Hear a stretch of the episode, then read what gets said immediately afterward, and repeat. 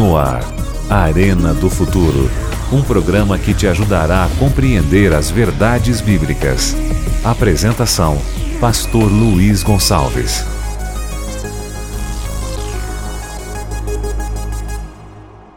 Olá, tudo bem? Seja muito bem-vindo ao Arena de hoje. Um tema muito especial para fortalecer a fé e a esperança. Deixa eu fazer uma pergunta para você. Já ouviu falar do juízo final? Do último julgamento? O que você sabe sobre o juízo final? Será que o juízo final já aconteceu, está acontecendo ou vai acontecer? Outra pergunta: no juízo final, quem é quem? Quem é o juiz? Quem é o advogado de defesa? Quem seria o advogado de acusação? E qual é a lei usada como norma para o juízo? E quem são as testemunhas? E quem são os réus? Como é que funciona isso? Seremos julgados pelo que nós falamos ou pelo que nós pensamos? Boas perguntas, é ou não é? Pois é, no programa de hoje eu convido você para fazer essa reflexão comigo, para estudar profundamente esse assunto. Hoje vamos falar exatamente sobre o juízo final. Prepare o seu coração, convida mais pessoas, porque hoje o tema vai esquentar, a temperatura vai aumentar e nós vamos aprender coisas extraordinárias para que nos preparemos para a volta de Cristo. Coração aberto, Bíblia aberta e muito desejo de aprender e de crescer. No ar, Arena do Futuro. Um programa que te ajudará a compreender as verdades bíblicas. Apresentação: Pastor Luiz Gonçalves.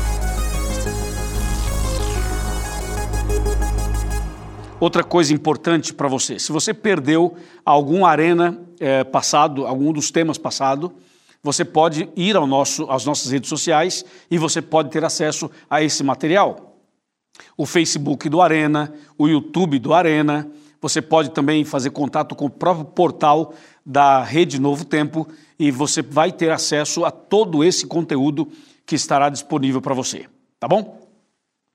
Eu aproveito para mandar um abraço para você que escuta pela rádio, a você que acompanha a gente eh, também pelas redes sociais. Deus te abençoe. Obrigado por isso.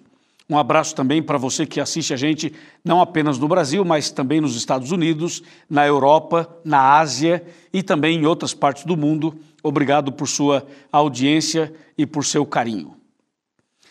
Uh, o Arena está nas redes sociais, você já sabe, é só colocar arroba Arena do Futuro e aí você encontra o nosso programa nas redes sociais, certo? O tema de hoje, você já sabe, é o juízo final. E esse tema é impactante. É o capítulo 19 do nosso guia de estudos, e eu quero fazer algumas citações do livro para você. Na página 312 tem uma citação que diz assim: Sair da Babilônia requer que nos destaquemos da multidão e sejamos diferentes, e nem todos estão dispostos a fazer isso, a tomar essa decisão. É preciso considerar esse assunto. Outra citação está na página 315, que diz: Um dia o universo será novamente purificado. Deus porá fim ao pecado e aos pecadores. Amém. Existem outras citações interessantes nesse livro, e eu vou mencionar mais, mais uma, mais duas. Página 318 diz: O céu será um lugar de amor, o amor encherá cada coração e todas as nossas necessidades de afeto serão preenchidas. Uau! Isso chega a ser emocionante, não é? Que maravilha saber que Deus tem esse propósito para a nossa vida. Na página 322, diz assim: Você pode ir a Jesus com todos os seus pecados, suas fraquezas e as suas culpas. Veja que maravilhoso isso. Nós podemos ir a Jesus do jeito que nós estamos e do jeito que nós somos. Amém.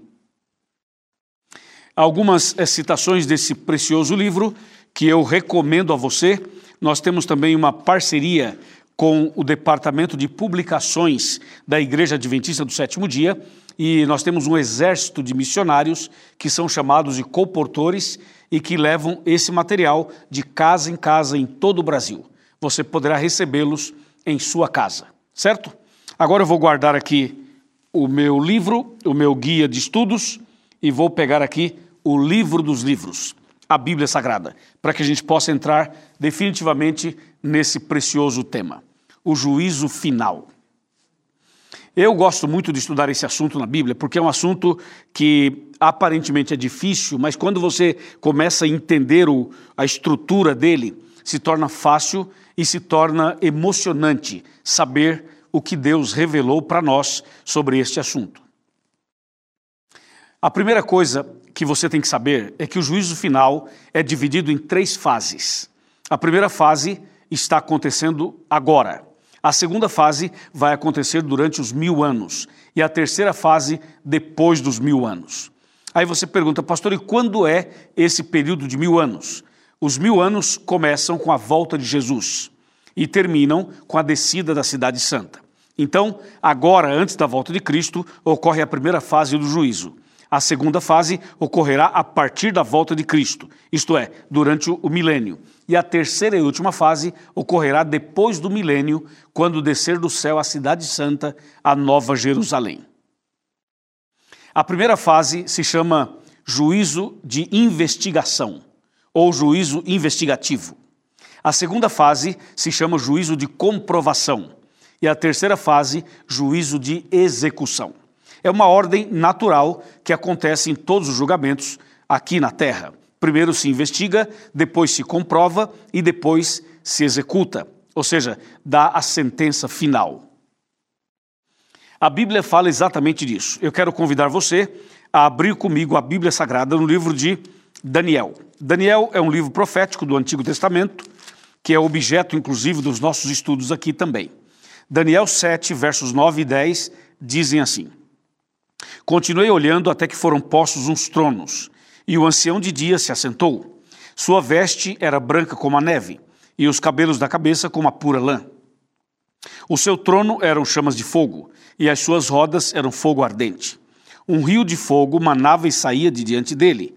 Milhares e milhares o serviam, e miríades e miríades estavam diante dele. Assentou-se o tribunal e se abriram os livros.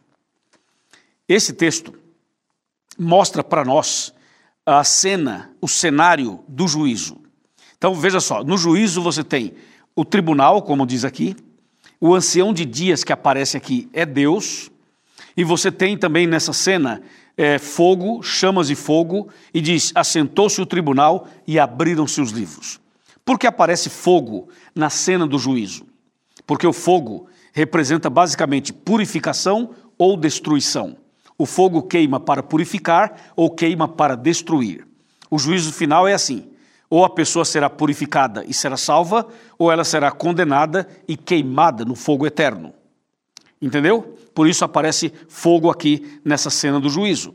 Outra coisa, o texto fala: sentou-se o tribunal e se abriram os livros. No juízo final de Deus tem livros.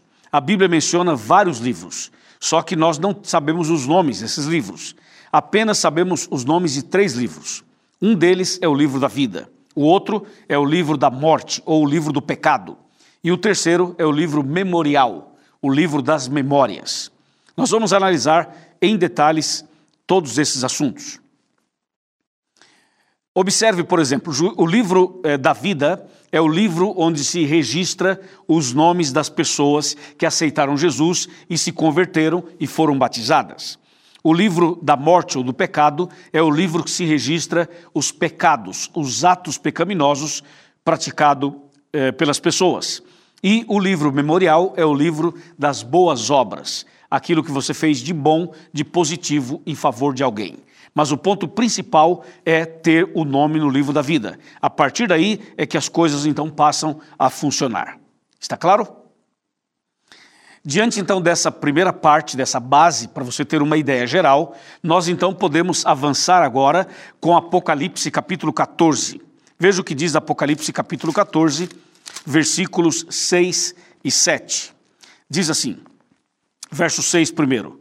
Fala assim: Vi outro anjo voando pelo meio do céu, tendo o evangelho eterno para pregar aos que se assentam sobre a terra e a cada nação e tribo e língua e povo. Dizendo em grande voz: Temei a Deus e dai-lhe glória, pois é chegada a hora do seu juízo, e adorai aquele que fez o céu e a terra e o mar e as fontes das águas. Vejam, esse texto é tão importante porque ele mostra exatamente como temos que viver agora diante dessa fase do juízo. Para você entender melhor, é o seguinte: quando Jesus passou do lugar santo para o Santíssimo, no santuário celestial, aí começou o juízo final. Lembra que no Antigo Testamento, no santuário, quando o sumo sacerdote passava para o lugar santíssimo, era o dia da expiação, era o dia do julgamento. Então, Jesus, quando morreu na cruz e ressuscitou, ele voltou para o céu e entrou no lugar santo do santuário celestial. De acordo com a profecia de Daniel 8,14, no final das 2.300 tardes e manhãs, Jesus passaria para o Santíssimo. E isso aconteceu em 1844.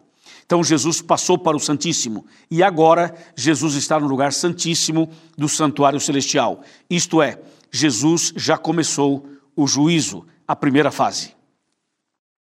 Aqui em Apocalipse 14, verso 7, fala assim: Então o anjo voa pelo meio do céu, no verso 6, e no verso 7 diz que a voz dizia: Temei a Deus, dai-lhe glória e adorai aquele que fez os céus e a terra. São três coisas importantes que nós temos que entender, absorver e praticar hoje. Por quê? Porque chegou o juízo, começou o juízo. A primeira parte é temei a Deus. O que significa isso? Significa que nesse momento em que está acontecendo o juízo final, na sua primeira fase, nós precisamos ter uma vida de temor, temer a Deus. Temer a Deus não é ter medo de Deus. Ao contrário, temer a Deus significa três coisas. Primeiro, significa amá-lo. Segundo, obedecê-lo e terceiro, respeitá-lo. Quem teme a Deus ama, quem teme obedece, quem teme respeita. Então o texto fala: temei a Deus. Agora que nós estamos vivendo o tempo do juízo, que Jesus está no Santíssimo do Santuário Celestial, que Jesus intercede por nós, agora que estamos vivendo os momentos solenes dos últimos dias, é hora de temer a Deus, é hora de amar a Deus, obedecer a Deus e respeitar a Deus. É assim que a gente teme a Deus, como diz a palavra de Deus. Temei a Deus, diz o texto, e ele continua: dai-lhe glória. O que significa dai-lhe glória? Significa dar a Deus, atribuir a Deus toda a honra e toda a glória, e não pegar para você a glória. O problema é que muitas pessoas pegam para si a glória, quando deveria ser dada a Deus. Quando fala dai-lhe glória, não é não é somente a pessoa usar a palavra glória, como alguns usam com muita frequência e dizem o tempo todo glória, glória, glória, glória. Claro, falar glória é muito bom, é bíblico e é correto, mas quando o texto aqui do Apocalipse fala dai-lhe glória, não é nesse sentido, não. Dar-lhe glória significa dar a Deus a glória. Reconhecer que você não é dono de nada e que você não é nada sem Ele tudo que você é e tudo que você tem é por causa dele, portanto, a honra e a glória devem ser dadas a ele. Esse é um princípio de mordomia cristã. Esse é um princípio bíblico para os cristãos. Reconhecer a grandeza de Deus e reconhecer que Deus é o soberano, é digno de ser adorado, é digno de ser reverenciado. Por isso fala: dai-lhe glória. Reconheça que a inteligência que você tem, a sabedoria que você tem, a capacidade que você tem, os estudos que você fez, a roupa que veste, o carro que usa, a casa que você comprou, o terreno, os seus bens materiais, o emprego, a saúde, a família. Reconheça que tudo que você tem foi Deus quem te deu. Por isso a honra e a glória devem ser dadas a Ele. É assim que a gente vive agora nessa época do juízo. Entendeu? Temei a Deus e dai-lhe glória. Eu quero convidar você a dar a glória para Deus, a reconhecer que Deus é o merecedor de toda a honra e de toda a glória. Amém? E número 3 diz assim: adorai aquele que fez os céus e a terra. O que significa adorar o que fez os céus e a terra? Bom, adoração deve ser um estilo de vida. Adoração não é uma ação isolada, mas um estilo de vida. Agora, de uma maneira mais didática, eu posso resumir para você o que é uma adoração. Uma adoração é um culto. E uma adoração envolve basicamente três aspectos. O primeiro, a leitura da Bíblia. O segundo, os cânticos de louvores a Deus. E o terceiro, a oração. Toda vez que você lê a Bíblia, canta e ora, isso significa um culto de adoração. Você está adorando a Deus, mas entenda que a gente não deve adorar a Deus somente quando estamos dentro de uma igreja, ou somente quando você faz essas três coisas na sua casa. Você deve adorar Deus também no trabalho, na escola, numa viagem, num passeio, no lazer, nos negócios, na sua palavra, na compra e venda de qualquer coisa, enfim adorar a Deus é um estilo de vida daquele que anda com Deus e que ama a Deus. Por isso a palavra é muito clara: temei a Deus, dai-lhe glória e adorai aquele que fez os céus e a terra.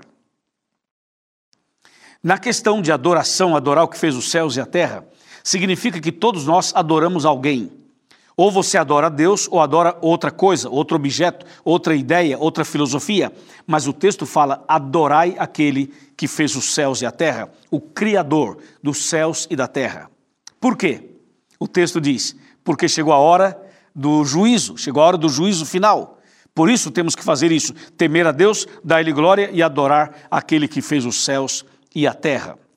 Bom, de maneira agora para que você possa entender mais detalhes, eu quero mostrar para você quem é quem no juízo final. Vamos lá. Quem é o juiz? Quem é o juiz? Claro, eu não tenho tempo aqui para ler mais dez textos bíblicos, mas eu vou citando e você vai me acompanhar com certeza. A primeira pergunta é: quem é o juiz nesse juízo final? Eu poderia citar um monte de textos, vários textos, mas quem sabe alguns a gente vai citar, uh, vai ler e outros nós vamos citar. Olha só, Salmo 50, verso 6. Fala assim: Os céus anunciam a sua justiça, porque é o próprio Deus que julga. Portanto, o juiz é Deus, Deus o Pai. Ele é o juiz. Quem é o advogado? 1 João 2, verso 1, o que, que fala? Filhinhos, eu vos escrevo para que não pequeis. Mas se alguém pecar, temos um advogado perante o Pai, Jesus Cristo, o justo. Então, Deus é o juiz, Jesus é o advogado. De defesa, claro. Entendeu?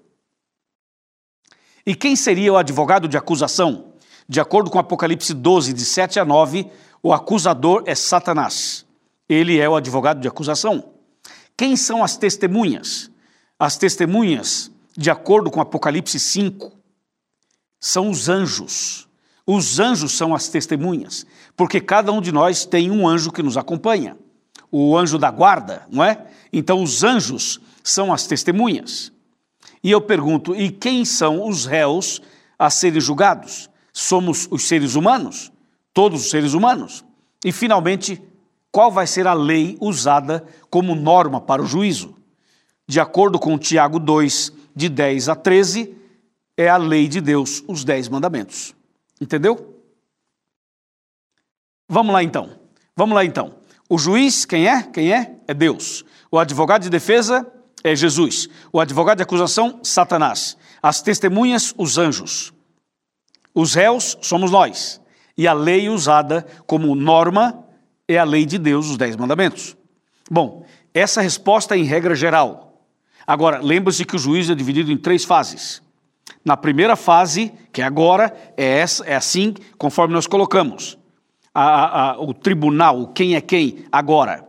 Mas durante o milênio tem algumas alterações. E depois do milênio, outras alterações. Por exemplo, durante o milênio, na segunda fase, o acusador, que é Satanás, vai estar preso. Entendeu? Durante o milênio, não haverá advogado de defesa. Por quê? Porque durante o milênio já está definido quem se salvou e quem se perdeu. Então tem essas alterações, ok? Depois do milênio, na terceira fase, o juiz já não é mais Deus o Pai, é Jesus Cristo. Por isso que João, capítulo 5, fala: Deus a ninguém julga, mas deu ao Filho todo o juízo, ou autoridade de julgar. Então, na primeira fase, o juiz é Deus, e na terceira fase, o juiz é Jesus. Na terceira fase, o acusador será solto por pouco tempo, depois será destruído para sempre. Entendeu? Na terceira fase, não haverá advogado de defesa, porque quem se salvou, se salvou, e quem não se salvou, não se salvará mais.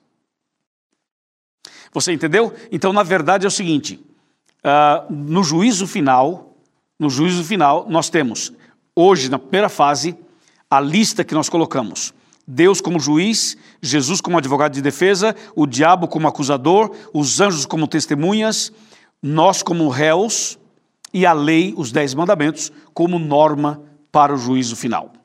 Clarito, muito claro para todos. Amém. Agora entenda, a grande pergunta, sabe qual é? É assim: quando chegar o momento em que Deus definir cada caso, e isso acontece diariamente, Todo dia nós somos, nós somos acompanhados por Deus e cada dia temos que estar firmes na fé. Mas quando a pessoa morre, morreu, definiu o caso dela. Ou então, se a pessoa estiver viva até a volta de Cristo, quando Jesus voltar, um pouco antes, até quando fechar a porta da graça, define o caso dela. Certo?